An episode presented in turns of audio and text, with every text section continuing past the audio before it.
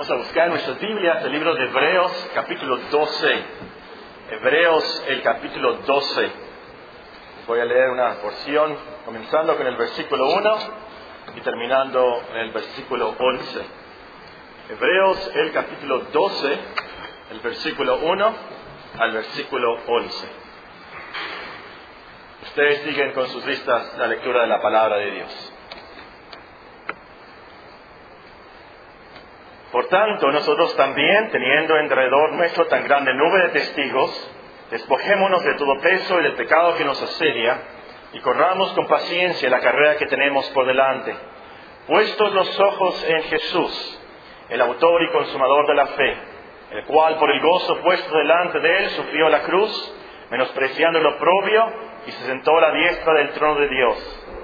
Considerad aquel que sufrió tal contradicción de pecadores contra sí mismo, para que vuestro ánimo no se canse hasta desmayar. Porque aún no habéis resistido hasta la sangre, combatiendo contra el pecado, y habéis ya olvidado la exhortación que como a, hijas, como a hijos se os dirige diciendo, Hijo mío, no menospreciéis la disciplina del Señor, no ni desmayes cuando eres reprendido por Él, porque el Señor al que ama disciplina y azota a todo el que recibe por hijo. Si soportáis la disciplina, Dios os trata como a hijos.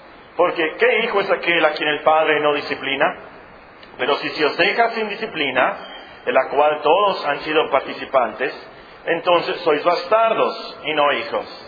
Por otra parte, tuvimos nuestros padres terrenales que nos disciplinaban y los venerábamos. ¿Por qué no obedeceremos mucho mejor al Padre de los Espíritus y viviremos? Aquellos ciertamente por pocos días nos disciplinaban como a ellos les parecía, pero este, para lo que nos es provechoso, para que participemos de su santidad. Es verdad que ninguna disciplina al presente parece ser causa de gozo, sino de tristeza, pero después da fruto pasible de justicia a los que en ella han sido ejercitados. Esta tarde terminaremos nuestros estudios de Filipenses 1.29. La última cosa que tenemos que aclarar, que empezamos en esta mañana, es cómo es que los sufrimientos, las tribulaciones, son un favor de Dios. Eso es lo que nos enseña nuestro texto, dice Filipenses 1.29, porque a vosotros os es concedido a causa de Cristo, no solo que creáis en Él, sino también que padezcáis por Él. Versículo claramente nos dice entonces que a causa de Cristo Dios nos concede la fe, Dios nos concede creer. Pero también a causa de Cristo, Dios nos concede que suframos. La palabra conceder aquí es muy interesante.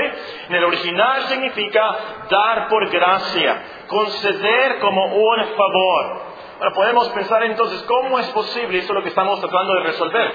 ¿Cómo es posible que sea un favor no merecido que perdamos el trabajo? ¿Cómo es posible que sea un favor no merecido que pasemos por depresiones? Que nos corten la electricidad, que nos corten el agua, que tengamos unos hijos como los hijos de Eli, que tengamos unos hermanos como los hermanos de José, que tengamos unos esposos como el esposo de Abigail, que tengamos una esposa como la esposa que tuvo Job. ¿Cómo es posible que esos padecimientos, esos sufrimientos sean un favor de Dios? Esta mañana aprendimos que para los cristianos el sufrir es un favor en primer lugar porque así tenemos la oportunidad de glorificar a Dios. En segundo lugar, porque así podemos arrepentirnos y acercarnos más a Él. En tercer lugar, porque así aprendemos a tener compasión de los demás y aprendemos cómo consolarlos. En cuarto lugar, porque así el Señor nos protege de ciertos pecados. En quinto lugar, porque así recibimos una gracia especial del Señor. Vivimos los textos y las lecciones de estos puntos. ¿Y aquí nos quedamos? Empezamos en esta tarde. En sexto lugar, es un favor de Dios que suframos, porque así comprobamos que somos hijos de Dios. Romanos capítulo 8 nos dice en el versículo 14. Romanos capítulo 8 y el versículo 14. Es un favor de Dios que padezcamos como cristianos, porque así confirmamos, así comprobamos que somos hijos de Dios. Versículo 14, Romanos 8 nos dice, porque todos los que son guiados por el Espíritu de Dios, estos son hijos de Dios. Pues no habéis recibido el espíritu de esclavitud para estar otra vez en temor, sino que habéis recibido el espíritu de adopción, por el cual clamamos Abba Padre. El espíritu mismo da testimonio a nuestro espíritu de que somos hijos de Dios. Y si hijos, también herederos, herederos de Dios y coherederos con Cristo. Si es que padecemos juntamente con Él, para que juntamente con Él seamos glorificados. Pues tengo por cierto que las aflicciones del tiempo presente no son comparables con la gloria venidera que nosotros ha de manifestarse. Ahora voy a ser breve en este punto porque acabamos de estudiar ese tema en el versículo del mes. ¿Recuerdan? Bienaventurados los pacificadores, porque ellos serán llamados hijos de Dios. Y mencionamos varias lecciones en cuanto a esto. Pero sí lo que quiero recalcar esta tarde es que necesitamos esta comprobación de que somos hijos de Dios. Necesitamos nosotros esta confirmación porque somos incrédulos. La verdad que como cristianos dudamos muchas veces y aún muchas veces llegamos a dudar por ciertas situaciones, ciertos problemas, que somos hijos de Dios. El diablo además nos tienta a dudar que somos hijos de Dios, del principio hasta el final a Cristo nuestro Señor Jesucristo, inmediatamente después de su bautizo, inmediatamente, ¿cuál fue la tentación que le hizo el diablo a nuestro Señor Jesucristo? Si eres hijo de Dios, haz que estas piedras se conviertan en pan. ¿Cuál fue la última tentación del diablo a nuestro Señor Jesucristo? Si eres el Hijo de Dios, desciende de la cruz y así en los cristianos, a través de toda su vida, el diablo tiene esta táctica cruel, esta artimaña de hacernos dudar que nosotros somos hijos de Dios. Y es fácil que caigamos en esta tentación porque somos débiles. Muchas veces caemos en esta tentación porque recibimos las acusaciones del diablo y muchas veces nuestra conciencia secunda esas acusaciones y nos dice, por ejemplo, ¿cómo que eres hijo de Dios? Mira lo que viste la semana pasada. Mira cómo gritaste la semana pasada. Mira, no has tenido tus devocionales. Desde enero estás mal en tu lectura de programa de la Biblia. Desde enero estás mal. Ya perdiste el año. No vences tus pecados. No avances en la cristiandad. Mira qué frío está. Tú dices que eres hijo de Dios. ¿Eres hija de Dios tú? Lo que piensas, lo que dices, lo que haces. Tú no eres un hijo de Dios. Y muchas veces esas acusaciones son verdad. Y el diablo nos dice, no somos hijos de Dios, y la conciencia empieza a dudar, a lo mejor es cierto. ¿Cómo es posible que yo sea un cristiano, un hijo de Dios? Sí, pienso estas cosas. A lo último eso nos debe de llevar, entre paréntesis, a lo último eso nos debe de llevar a la cruz. Y reconocer que es por la pura misericordia de Dios que vamos a llegar al cielo. Que somos hijos de Dios por la promesa del Evangelio. Que Él nos recibe y nos ha adoptado a causa de Cristo. Pero el punto que es esta tarde es un favor de Dios. Por amor nos castiga, porque somos sus hijos. Por amor nos manda azotes con esas depresiones, con esos dolores. Por amor nos comprueba así que somos sus hijos y nos hace volver al camino de la santidad. Lo acabamos de leer, pero vamos a leerlo otra vez. Hebreos 12. Hebreos capítulo 12. Es un pasaje precioso para mí, no solamente porque Hebreos es mi libro favorito de toda la Biblia, pero también por lo que pasé por Paquito, este pasaje me dio mucha consolación, confirmó mi cristiandad. Nos dice Hebreos capítulo 12 y el versículo 7. Si soportáis la disciplina, bueno, voy a comenzar a leer con el versículo 5. Habéis ya olvidado la exhortación que como a hijos se os dirige diciendo, Hijo mío, no menosprecies la disciplina del Señor, ni desmayes cuando eres reprendido por Él. Porque el Señor al que ama disciplina y, ¿qué dice? ¿Cuál es la? Azota, una palabra muy fuerte azota a todo el que recibe por hijo. Si soportáis la disciplina, Dios os trata como a hijos. Porque ¿qué hijo es aquel a quien el padre no disciplina? Pero si se os deja sin disciplina, de la cual todos han sido participantes, entonces sois bastardos y no hijos. Entonces, la disciplina del Señor, el castigo del Señor, esas tribulaciones son un favor para nosotros, pues nos confirma que somos hijos de Dios. Muy bien, avanzando al séptimo punto. Es un favor de Dios que suframos porque así aprendemos a depender más de Dios. Según de Corintios capítulo 1 nos dice así. Vimos estos textos en esta mañana en cuanto a otra cosa, pero vean ahora el versículo 8, segunda de Corintios capítulo 1 y el versículo 8. Porque hermanos, no queremos que ignoréis acerca de nuestra tribulación que nos sobrevino en Asia pues fuimos abrumados sobremanera más allá de nuestras fuerzas, de tal modo que aún perdimos la esperanza de conservar la vida. Pero tuvimos en nosotros mismos sentencia de muerte para que no confiásemos en nosotros mismos, sino en Dios que resucita a los muertos. Ahora, ¿quién escribió este pasaje?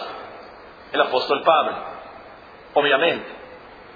El apóstol Pablo en estos versículos nos dice que él padeció mucho en Asia, en otro texto vimos que él padeció de fieras en Efeso, probablemente a lo que se refiere aquí. ¿Para qué? Para que él mismo no confiase en sí mismo, pero en Dios. Ahora, pongan esto junto aquí, sumen esto. El apóstol Pablo el gran apóstol que subió al tercer cielo tenía este problema del orgullo. ¿Cuánto más nosotros? Los mejores cristianos tienen problema con esto, con la soberbia, con el orgullo, con la arrogancia. ¿Por qué? Porque como humanos somos orgullosos, confiamos demasiado en nosotros mismos. Nuestra autoestima siempre es muy alta. No hay un ser humano con baja estima. Todos tenemos demasiada alta estima porque somos orgullosos por naturaleza.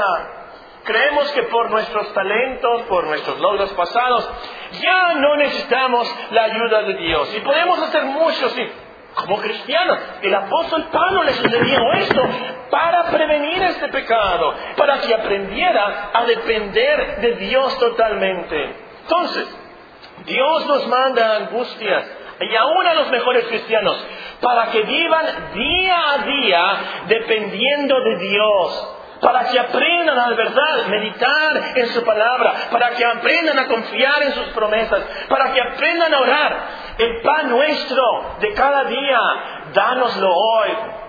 Te quitaron el trabajo, no tienes cómo, no, tienes cómo pagar FAMSA y Coppel y la Banamex y el agua te la van a cortar. Eh, muchas veces Dios nos lleva a ese punto para que aprendamos a orar de verdad el Padre nuestro y aprendamos a orar el pan nuestro de cada día. Dánoslo hoy, Señor. Y a lo mejor te puede llevar al punto como a Reina en el Hospital General, ¿se acuerdan? No podía ni comer. le daban de alimento por una sonda. Y cada alimento que le daban, cada vez que le daban, era algo de Dios que pudiera nutrirse. Y puede ser que Dios te mande una enfermedad para que aprendas, tú puedes comer, tú puedes respirar por Dios. Y que aprendas a depender totalmente de Dios. Y dependas y aprendas a acercarte más a Él y decirle, yo vivo por lo que tú has hecho por mí y por la gracia de Dios soy lo que soy. Entonces, a lo último, uno de los propósitos de los sufrimientos de la vida del cristiano es que aprendamos que sin Cristo no podemos hacer nada. Absolutamente nada. Que aprendamos que ni siquiera vamos a poder respirar a menos que Dios nos sostenga y nos dé vida. Y también en este punto vemos de este pasaje, y podemos aquí incluirlo, que el sufrir es un favor de Dios, porque así aprendemos a depender del poder y las virtudes de Dios. Vean el versículo 9. Pero tuvimos en nosotros mismos sentencia de muerte. Ellos creían que se iban a morir. ¿Por qué? Para que no confiásemos en nosotros mismos, sino en Dios que resucita a los muertos. Entonces, entonces, Se trata, al último, de aprender que si logramos algo como cristianos, cualquier cosa que hagamos, si llegamos al cielo, a lo último no será por nuestros esfuerzos, no será por nuestros talentos, sino porque Dios es poderoso. Porque Dios nos da la vida, porque Dios es fiel, porque Dios es misericordioso. No sé cuántos de ustedes han notado la interpretación de Santiago 5.11 en cuanto a la vida de Job. Lo notamos en esta mañana, la vida de Job, todo lo que le pasó y todas las tribulaciones. A lo último, la gran lección del libro de Job, ¿cuál es? ¿Cuál es? Según Santiago 5.11. Según Santiago 5.11, por supuesto, palabra inspirada por Dios, la lección principal y la gran lección de Job es esta. Aquí tenemos por bienaventurados a los que sufren, y lo que estamos estudiando. ¿Cómo somos bienaventurados los que sufren? Habéis oído de la paciencia de Job y habéis visto el fin del Señor. ¿Cuál es el fin del Señor? En esa lección, en el libro de Job, que el Señor es muy misericordioso y compasivo. Y muchas veces Dios nos lleva a esos sufrimientos para que, aprendemos, para que aprendamos esta verdad. Dios es el poderoso. Dios es el que mueve, Dios es el que controla. Y pase lo que pase, lo último es por su pura compasión y misericordia que vamos a llegar al cielo. Bien, siguiendo con nuestra lista, es un favor de Dios que suframos, porque así purifica nuestra fe. Primero Pedro nos dice en el capítulo 1, Primera Pedro, capítulo 1 y el versículo 3. Primera de Pedro, capítulo 1 y el versículo 3. Bendito el Dios y Padre de nuestro Señor Jesucristo, que según su grande misericordia nos hizo renacer para una esperanza viva por la resurrección de Jesucristo de los muertos, para una herencia incorruptible, incontaminada e inmarcesible. No olviden esas palabras. Reservada en los cielos para vosotros que sois guardados por el poder de Dios mediante la fe para alcanzar la salvación que está preparada para ser manifestada en el tiempo postrero, en lo cual vosotros os alegráis, aunque ahora, por un poco de tiempo, si es necesario, tengáis que ser afligidos en diversas pruebas. ¿Por qué? Para que sometida a prueba vuestra fe, mucho más preciosa que el oro, el cual aunque precedero se prueba con fuego, sea hallada en alabanza, gloria y honra cuando sea manifestado Jesucristo, a quien amáis sin haberle visto, en quien creyendo, aunque ahora no lo veáis, os alegráis con gozo inefable y glorioso, obteniendo el fin de vuestra fe, que es la salvación de vuestras almas. La virtud más importante del cristiano es la fe. ¿Qué nos dice en este pasaje? El fin de nuestra fe es la salvación de nuestras almas. Aprendimos en 1 de Juan, porque todo lo que es nacido de Dios vence al mundo. Y esta es la victoria que ha vencido al mundo, nuestra fe. ¿Quién es el que vence al mundo? Sino el que cree que Jesús es el Hijo de Dios. Entonces, si nuestra fe está mal, lógicamente estamos mal en todo. Si nuestra fe es débil, si nuestra fe está sucia con autosuficiencia o autojusticia, si nuestra fe está sucia de dudas, entonces seguro que todo lo demás de nuestras vidas cristianas estará mal. Estaremos mal en el amor, estaremos mal en la paz, estaremos mal en el dominio propio, estaremos mal en la valentía, el poder sobre el pecado, todo, todo se, se ve afectado. Entonces necesitamos tener fe, necesitamos que esa fe sea pura, que crezca, que sea vital y dinámica, que sea purificada. Y muchas veces Dios, por amor, nos hace el favor de purificar nuestra fe con esas aflicciones. La mejor forma de purificar los metales es tratándolos en hornos de fuego. Y nuestro hermano Estrales puede explicar cómo se hace esto, cómo se purifica los metales. Y así hace Dios con nuestra fe. Él purifica nuestra fe, que es más preciosa que el oro, que el oro echándonos a hornos de aflicciones y tribulaciones. Los que apuntan por ahí escriban Zacarías 13 y el versículo 9, después lo pueden leer. Entonces, al estar pasando por pruebas, y esto es lo práctico, al estar pasando por pruebas, por aflicciones, escuches una mala noticia, inmediatamente piensa y ora al Señor, Señor, purifica mi fe. Confiesa tus pecados, por supuesto, pero corre inmediatamente a las promesas de Dios. Pon tus ojos en Cristo, el autor y consumador de nuestra fe. Y así, viendo cómo Dios resuelve tus problemas, viendo cómo Dios te ayuda en tus aflicciones, vas a aprender que Dios es poderoso, que Dios es fiel, por supuesto, y así vas a vencer las dudas. ¿Seguiste la lógica? Ojalá. Tienes las aflicciones. Inmediatamente corre a Dios, Señor, purifica mi fe, ayúdame. Corre a las promesas, corre a Cristo, el autor, el sanador, el consumador de nuestra fe, para que Él te ayude con tu fe. Viendo cómo Dios resuelve tus problemas, viendo Dios cómo te ayuda en la aflicción, entonces ¿qué va a pasar? Vas a ver que Él es fiel, el que es todopoderoso, por supuesto, pero tu fe va a sanar.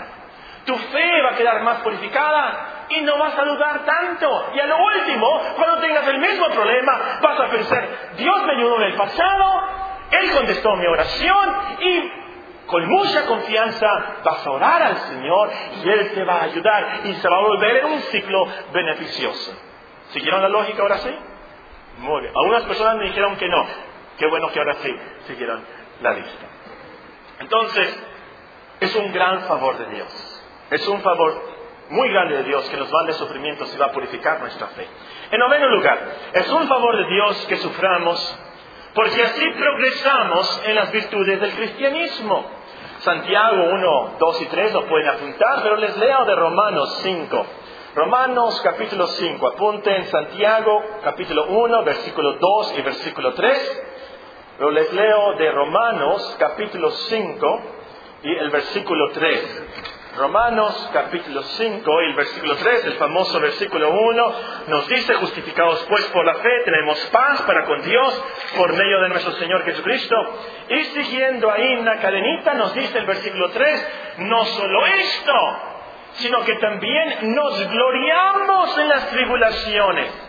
¿Cómo es que nos gozamos en las tribulaciones? ¿Cómo es que nos gloriamos en las tribulaciones y en las aflicciones? Sabiendo que la tribulación produce paciencia. Y la paciencia prueba, y la prueba esperanza, y la esperanza no avergüenza. Vemos aquí entonces que Dios usa las tribulaciones para que progresemos en la fe, para que progresemos en la esperanza, para que progresemos en la paciencia y en las demás virtudes del cristianismo. Hay unas hierbas, yo lo he notado en la hierbabuena, estaba leyendo que también pasa con la manzanilla. Si se muelen las hierbas y las agarras y les haces vas a oler más la hierbabuena, vas a oler más la manzanilla. Si mueles esas hierbas así, y de la misma manera con los cristianos, cuando los cristianos son molidos, cuando los cristianos son maltratados en las aflicciones es cuando resaltan más sus virtudes. El Señor no quiere, hermanos, que siempre seamos enanitos cristianos. No. Él quiere que progresemos en las virtudes del cristianismo. Él quiere que crezcamos en la cristiandad, que seamos más pacientes, que seamos más humildes, que tengamos más fe. Y Él sabe que muchas veces, muchas veces, la mejor manera que despertemos y desarrollemos esas virtudes es mandándonos tribulaciones. Entonces lo práctico es, al pasar por la prueba, al pasar por la tribulación, al pasar por la angustia, angustia, piensa, piensa, ¿cuál es la virtud que el Señor me está enseñando con esto? ¿Tengo que aprender más paciencia? Tengo que aprender a controlarme más, tengo que dejar la codicia, tengo que ser más generoso, tengo que aprender el contentamiento. ¿Cuál es la virtud que me hace falta a mí como cristiano? Que el Señor me está enseñando con este problema. Que no le grite tanto a mi esposo, que no le grite tanto a los hijos, que sea más paciente con ellos y compasivo con ellos. Ese es el, la causa que Dios me dio esto, ese dolor y, muchas veces es cuando estamos graves que somos tan dulces y pacientes con los familiares. Es por eso que Dios me mandó esta enfermedad. Es por eso que me es por eso que me están chocando el carro. Es por eso que tengo este problema con mis hijos. Tengo que dejar más mi trabajo y pasar más tiempo con mi esposa y con mis hijos. Tengo que aprender a controlar mi boca, por eso Dios me mandó. Tengo que aprender a controlar más mi estómago, mis ojos, mi mente. Dios, enséñame y ayúdame a crecer. Recuérdense lo último, hermanos. El propósito de Dios es hacernos a la imagen de su Hijo. Entonces, Dios nos moldea con tribulaciones y angustias. Nos moldea a la imagen, a las virtudes de Cristo. Romanos capítulo 8. Entonces lo que hay que hacer al pasar por la tribulación, lo mejor que podemos hacer es poner nuestros ojos en Cristo y seguir su ejemplo. Ven conmigo a Primera de Pedro. Mencionamos en esta mañana que Primera de Pedro es el libro de los sufrimientos. Si queremos aprender de cómo resolver las aflicciones, cómo sobrevivir las aflicciones y las tribulaciones, y cuando alguien nos ataca, los mundanos nos atacan, cuando tenemos problemas y tenemos juegos de prueba, lean y mediten mucho Primera de Pedro. Nos dice Primera de Pedro capítulo 2, el versículo 20, por ejemplo, pues, ¿qué gloria es si pecando sois abofeteados y lo soportáis? Mas si haciendo lo bueno sufrís y lo soportáis, esto ciertamente es aprobado delante de Dios. Pues para esto fuisteis llamados. Porque también Cristo padeció por nosotros, dejándonos ejemplo para que sigáis sus pisadas. El cual no hizo pecado ni se halló engaño en su boca. Quien cuando le maldecía no respondía con maldición cuando parecía, no amenazaba, sino encomendaba la causa al que juzga justamente, quien llevó él mismo nuestros pecados en su cuerpo sobre el madero, para que nosotros, estando muertos a los pecados, vivamos a la justicia, y por cuya herida fuisteis sanados. Porque vosotros eras como ovejas descarriadas, pero ahora habéis vuelto al pastor y obispo de vuestras almas. Y eso es lo mejor que podemos hacer, seguir el ejemplo de nuestro Señor Jesucristo. Muy bien, en antepenúltimo lugar, décimo lugar. Es un favor de Dios que suframos porque así anhelamos estar en el cielo. Famoso versículo de Filipenses 1:21. Porque para mí el vivir es Cristo y el morir es... ¿Cómo llegó el apóstol Pablo a decir eso? Para mí el morir es ganancia. He escuchado de ancianos la última que escuché de una hermana que estaba en un asilo y me contaron de su historia de los últimos días. Dice que se quiere morir, ya se quiere morir. Está cansada de la enfermedad, está cansada de la soledad, está cansada de los dolores, se quiere morir. Y, qué gran problema para el pastor éticamente hablando también, porque ¿qué se le dice a la persona que se quiere, al cristiano que dice que se quiere morir y no quiere comer ya? Pues el punto es si podemos entender eso, pero hemos llegado nosotros al punto de cansarnos de las tentaciones, hermanos, aquí. Hemos llegado a cansarnos de los problemas y tristezas en este mundo para decir, el morir es ganancia. Estar con Cristo es muchísimo mejor. Muchas veces Dios nos lleva a la aflicción y la tribulación y nos quita muchas cosas y nos mete en problemas para que aprendamos a decir el morir es ganancia. ¿Saben por qué? Porque somos muy mundanos. ¿Saben por qué? Porque queremos más lo terrenal. No pensamos en lo celestial. Y muchas veces Dios nos lleva a la aflicción para que despertemos a la verdad. Esto no es todo. El cielo es muchísimo mejor. Estar con Cristo es muchísimo mejor. Y por así decirlo, nos desteta. Nos desteta de este mundo. Porque amamos demasiado este mundo, amamos demasiado nuestra vida, amamos demasiado nuestros carros, amamos demasiado nuestra casa, amamos demasiado nuestros... De ahí que ustedes llenen la línea. Y el Señor nos dice, despierta, El cielo es muchísimo mejor que esto. Piensa en las cosas del cielo, no en las cosas terrenales. Y es hasta que nos lleva a la cama la aflicción tan grave y el doctor no sabe qué decirnos ya, qué antibiótico poner, que nos ponemos a pensar ya en el cielo y en la gloria y nos alistamos. Ya no nos importa el Mercedes-Benz, ya no nos importa el iPhone 4, así se dice iPhone el iPhone ya no nos importa. Y si alguien nos dice, mira lo que te conseguí, yo no quiero eso. Yo quiero una promesa del Señor. Yo quiero la palabra del Señor. Háblame del cielo, prepárame para el cielo. Muchas veces Dios nos lleva a ese punto en la aflicción para que anhelemos estar con Él, estar con Cristo, que es muchísimo mejor.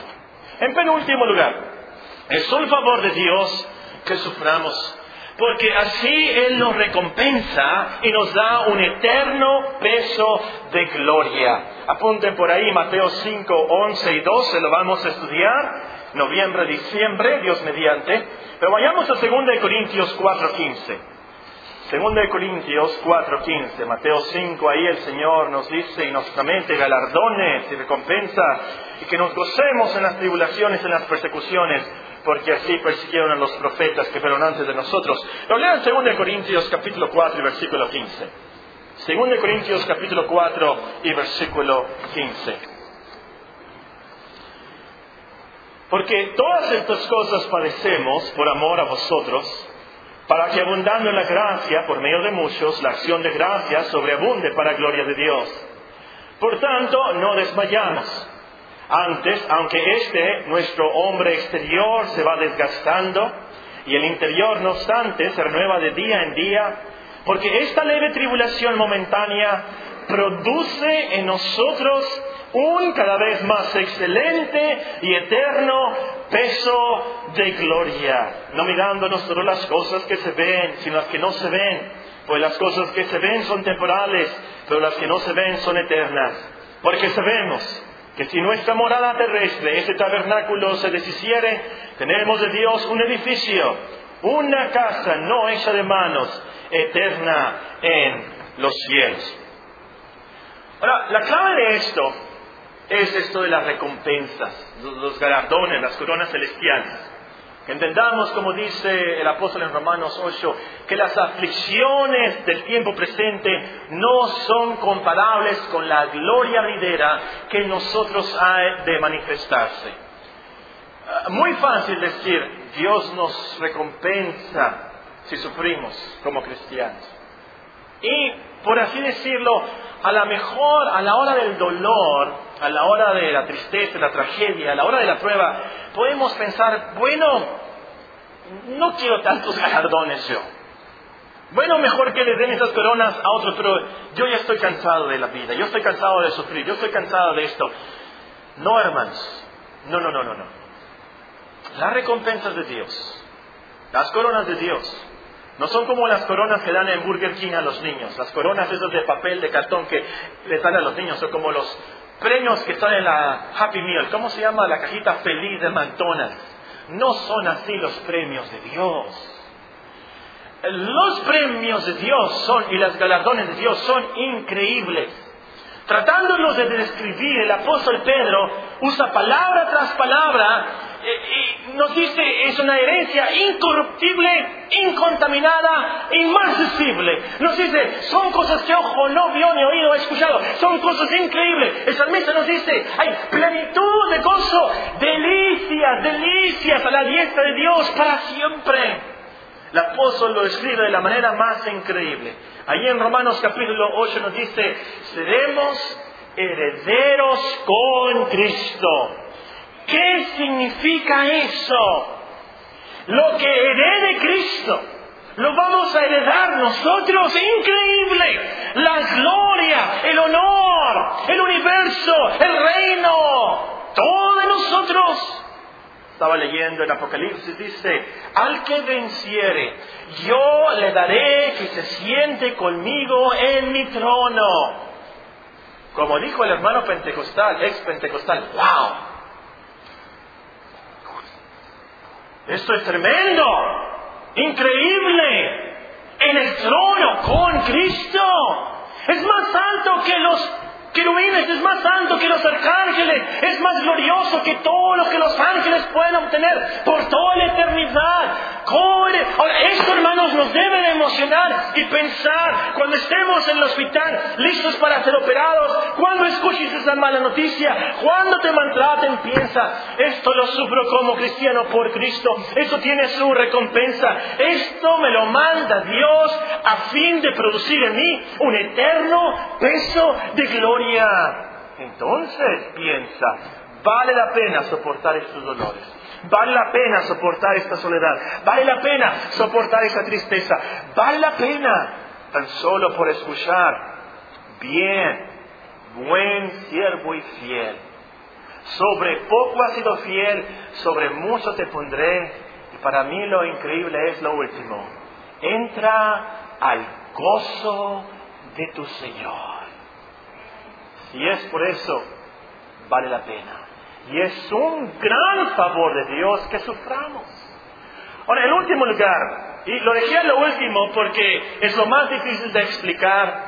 Yo sé que voy a fallar, yo sé que no hay manera de entenderlo hasta que lleguemos al cielo. Les voy a dar el punto. Si no pueden entenderlo bien, mis palabras le preguntan a Andrés qué dije o a Malcón. Les voy a decir las palabras y se los voy a dejar ahí para que lo mediten y si lo pueden entender ustedes me lo explican. Es increíble. Es un favor de Dios que suframos porque así participamos de los sufrimientos de Cristo. Es lo que nos dice 1 Pedro 4.12. Véanlo. Véanlo con sus propios ojos. En el libro de los sufrimientos, 1 Pedro es el libro de los sufrimientos, en este pasaje es donde nos dice el apóstol que no nos debemos de sorprender si estamos en juego de prueba, y, nos dice en el versículo 13, bueno, voy a comenzar con ese versículo 12, 1 Pedro 4, 12. 1 Pedro 4, 12. Amados, no os sorprendáis del fuego de prueba que os ha sobrevenido, como si alguna cosa extraña os aconteciese. A todos los cristianos les pasa esto. Eso está, por supuesto, totalmente contra el Evangelio de la prosperidad, de que los cristianos no sufren y les da cáncer y que nada más prosperan. No sé cómo explican estos versículos. Pero nos dice el versículo 13. Sino gozaos, gozaos, por cuanto sois participantes de los padecimientos de Cristo. Sois participantes de los padecimientos de Cristo. ¿Qué significa eso? Lo más básico y lo que sí podemos entender es que por nuestra unión con Cristo, cuando nosotros sufrimos, el Señor sufre. Saulo iba persiguiendo, Saulo de Tarso iba persiguiendo a la iglesia en Damasco, ¿se acuerdan niños? Y nuestro Señor Jesucristo, ¿qué le dijo? Se le apareció en el cielo en esa visión. Le dijo, Saulo, Saulo, ¿por qué me persigue? Estaba persiguiendo a la iglesia, el pueblo de Dios. Pero era lo mismo. Los sufrimientos de la iglesia son los sufrimientos de Cristo. Y aquí nos dice también que los sufrimientos del cristiano, los sufrimientos del cristiano son los sufrimientos de Cristo, los sufrimientos de Cristo son nuestros sufrimientos. Increíble. Esto no significa, por supuesto, que de alguna manera, si sufrimos, entonces Dios nos va a perdonar los pecados. No se trata de eso. Y no se trata, por supuesto, que vamos a agregar a los sufrimientos del Calvario. Por supuesto que no.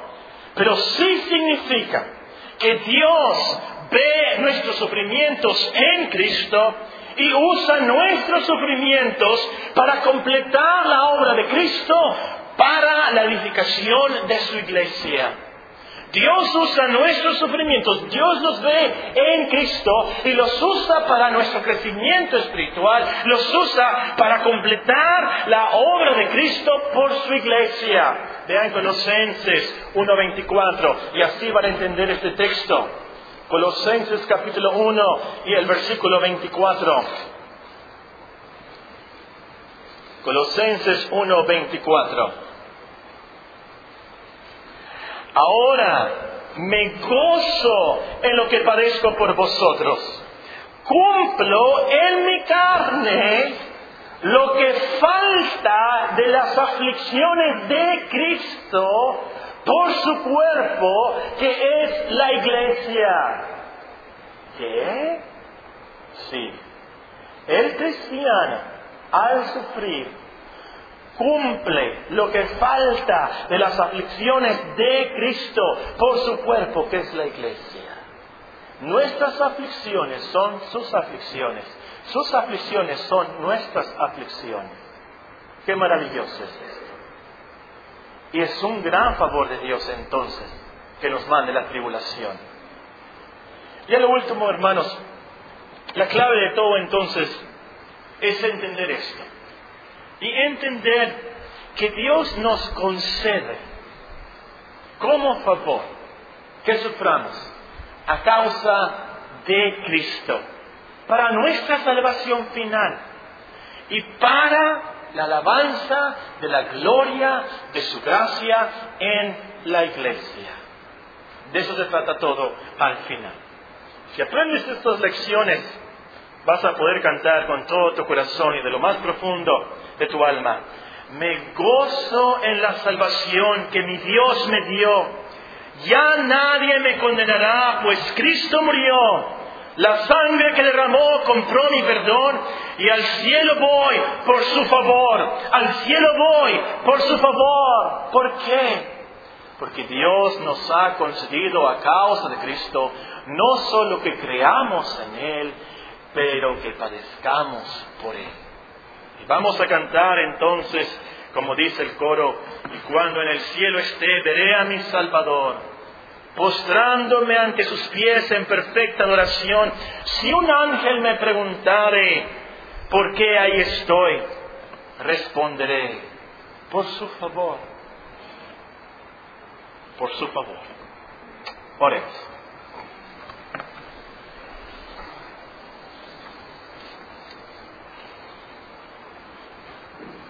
En la providencia de Dios, cambiamos nuestros estudios de Romanos por estos estudios de Filipenses 1.29. Yo sé que todos los cristianos sufrimos todos los días, pero a lo mejor en estos días hay hermanos que están sufriendo de manera especial. No se olviden de esta gran promesa, de este gran texto, y estas lecciones que hemos aprendido. Confíen mucho en Dios, perseveren en Él, perseveren hasta el final. Concéntrense no tanto en las tribulaciones, pero lo que Dios puede hacer a través de esto. Y véanlo como un favor de Dios. al final nos acercamos más a Él, lo más glorioso del mundo. Valió la pena sufrir esto. Pero tal vez aquí alguna persona que no sea un hijo de Dios. Nunca ha dudado que sea un hijo de Dios porque no es un hijo de Dios.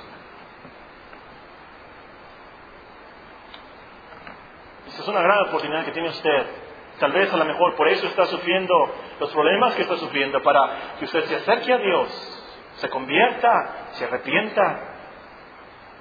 En esos momentos, ore al Señor, Señor, enséñame tu voluntad. Perdóname mis pecados. Ayúdame, Señor, a conocer el Evangelio, a conocer a Cristo.